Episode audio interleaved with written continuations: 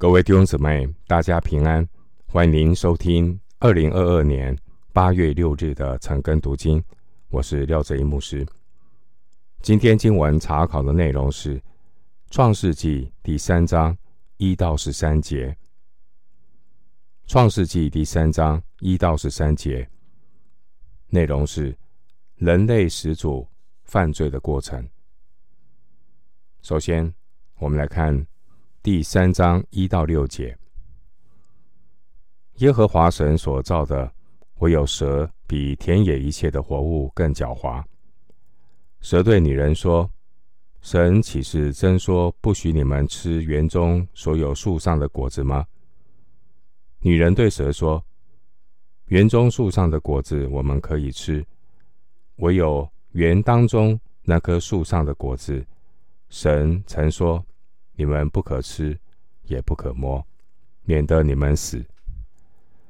蛇对女人说：“你们不一定死，因为神知道你们吃的日子，眼睛就明亮了，你们便如神，能知道善恶。”于是女人见那棵树的果子好做食物，也悦人眼目，且是可喜爱的，能使人有智慧。就摘下果子来吃了，又给她丈夫，她丈夫也吃了。一到六节内容是人类始祖犯罪的过程，包括蛇的试探，以及人类始祖受诱惑，违背神的命令。在伊甸园中，撒旦伪装成一条蛇。向夏娃显现。圣经的启示告诉我们，那条蛇正是撒旦自己。参考启示录十二章第九节。有一些抱持怀疑论的人，他们用先入为主的想法读创世纪。这些怀疑论者坚持圣经没有神话故事，因此他们认为。创世纪第三章的记载，关于始祖堕落的描述，是一种预言，不是真实的事。这是因为他们认定创世纪第三章的记载有神话的色彩。这些怀疑论者，他们以一条会说话的蛇做论据，认为蛇只是一种比喻，他们不愿意相信。蛇说话诱惑夏娃的故事是真实的。针对这样的质疑，我们来看新约的作者怎么说。哥林多后书十一章十四节，使徒保罗完全接受蛇诱惑夏娃这个事实。另外，启示录十二章九节，启示录二十章二节。使徒约翰也一样接受蛇诱惑夏娃这个事实。至于蛇会说话这件事，伊甸园这会说话的蛇，并不是圣经中唯一出现会说话的动物。在民数记二十二章的记载中，神也曾叫巴兰的驴开口说话。驴说话目的是要制止巴兰来咒诅选民，因此在彼得后书二章十六节有记载，使徒彼得他把驴可以说话这件事实事实呢，给他记载下来。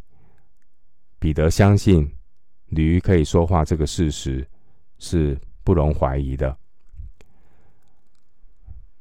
我们根据以上三位使徒保罗、约翰、彼得，他们都被圣灵感动，都将这样的事实呢给他记录下来。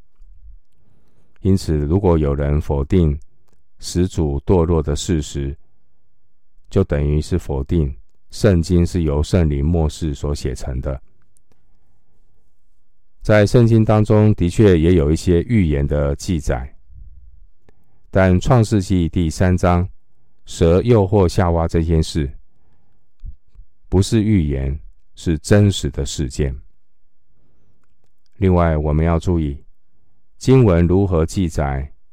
神借着这段的经文告诉我们，罪是如何的闯进人类的世界，罪是如何的进入这个世界，那个过程提醒我们要防备撒旦诱惑人的诡计。首先，撒旦很技巧性的使人。来质疑神的话，质疑神的话。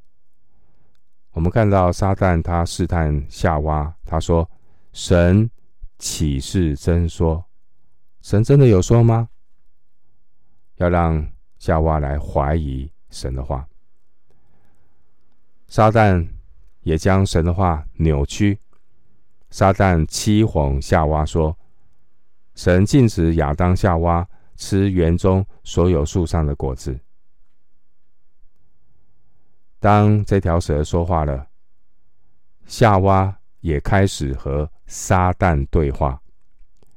弟兄姊妹，在这边你要留意，提醒我们呢，千万不要和撒旦聊天。这是牧师在为人祷告赶鬼的心得，千万不要和鬼对话。我们回到经文的解释。经文第三节，夏娃说：“神曾对他们说，园当中，伊甸园当中那棵树上的果子，他们不可吃。”然后呢，又加了一句：“也不可摸。”夏娃将神的指示加油添醋，因为神从来没有说过不可以摸那树。我看。撒旦啊，这只古蛇老狐狸，看着夏娃，对神的吩咐也是不清不楚，很好骗。撒旦呢，就直接对夏娃来个回马枪，直接来反对神的话。撒旦呢，对夏娃说：“你们不一定死，吃的不一定死。”言下之意是吃了又怎么样？那是因为神担心你们会变得像神一样，能知道善恶，是神太小心眼了。结果夏娃接受了撒旦的意见，犯罪堕落。弟兄姐妹，悖逆的人必然要承受神的审判。撒旦和他的跟随者，敌基督的阵营，他们一再的否认。有地狱，有永远的刑罚，没关系，没关系，不会的，不会的。弟兄姊妹，天堂是真实的，地狱也是真实的。弟兄姊妹，上帝是真实的，魔鬼也是真实的。弟兄姊妹，恩典是真实的，审判刑罚也是真实的。撒旦呢，将神的吩咐扭曲；撒旦呢，给神抹黑，把神说成是一个自私的神，不把美好的东西给亚当夏娃。撒旦真的是抹黑高手。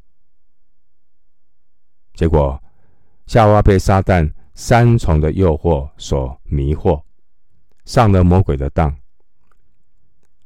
撒旦的三重诱惑包括。肉体的情欲、眼目的情欲、今生的骄傲。首先是肉体的情欲。经文第六节记载，女人的眼睛看见那分别善恶树的果子，好做食物。女人被吃这肉体的情欲引诱，心动了。再来是眼目的情欲。经文第六节说。这分别善恶树的果子怎么样？悦人的眼目。女人被眼目的情欲引诱，心动会带来行动。第三层的引诱呢，是今生的骄傲。经文第五节，撒旦欺骗夏娃说：“吃了分别善恶树的果子。”能使人有智慧。结果，夏娃在以上三重诱惑之下，夏娃擅自自己出头做决定。我们知道，亚当是夏娃的头，结果夏娃自己出头，独自行事。夏娃越过了神造男造女的次序，夏娃越过了亚当，自己摘下了果子吃了。经文第六节，夏娃摘下了果子来吃了。摘下的果子来吃的这句话，告诉我们，犯罪将要付出的代价。人类始祖违背神堕落之后，从此以后，人类就要开始承受因为悖逆所带来的结果。所以从一人入了世界，各种疾病、忧伤、苦难、惶恐、罪疚和死亡。就在人类始祖犯罪之后，如影随形的跟着人类进入世界。听到有人这样说，我们看到大地的毁坏，我们看到千千万万的坟墓，这些都在证明神和神的话是真实的。我们要警醒祷告，因为撒旦是最厉害的骗子。他的集团是最厉害的诈骗集团，因为他要骗取的是人的灵魂。今天经文我们看到女人被引诱，这是撒旦的杰作。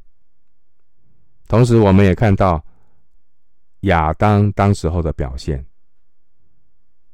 亚当没有断然拒绝女人的引诱，他明知故犯。最后，自食其果。今天世俗化的人文主义仍然在高举撒旦的谎言，说人类最伟大，人可以成为神。回到经文，《创世纪》第三章七到十三节，他们二人的眼睛就明亮了，才知道自己是赤身露体。便拿无花果树的叶子为自己编做裙子。天起了凉风，耶和华神在园中行走。那人和他妻子听见神的声音，就藏在园里的树木中，躲避耶和华神的面。耶和华神呼唤那人，对他说：“你在哪里？”他说：“我在园中听见你的声音，我就害怕，因为我。”赤身露体，我便藏了。耶和华说：“谁告诉你赤身露体呢？莫非你吃了我吩咐你不可吃的那树上的果子吗？”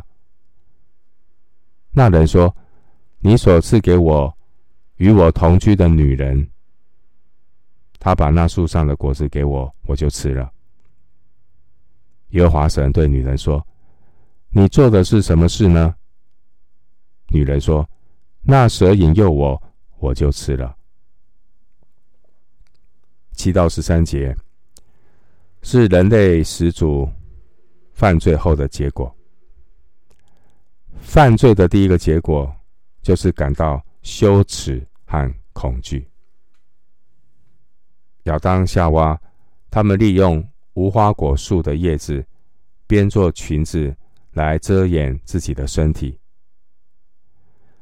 这也说明人类后来所发展的宗教。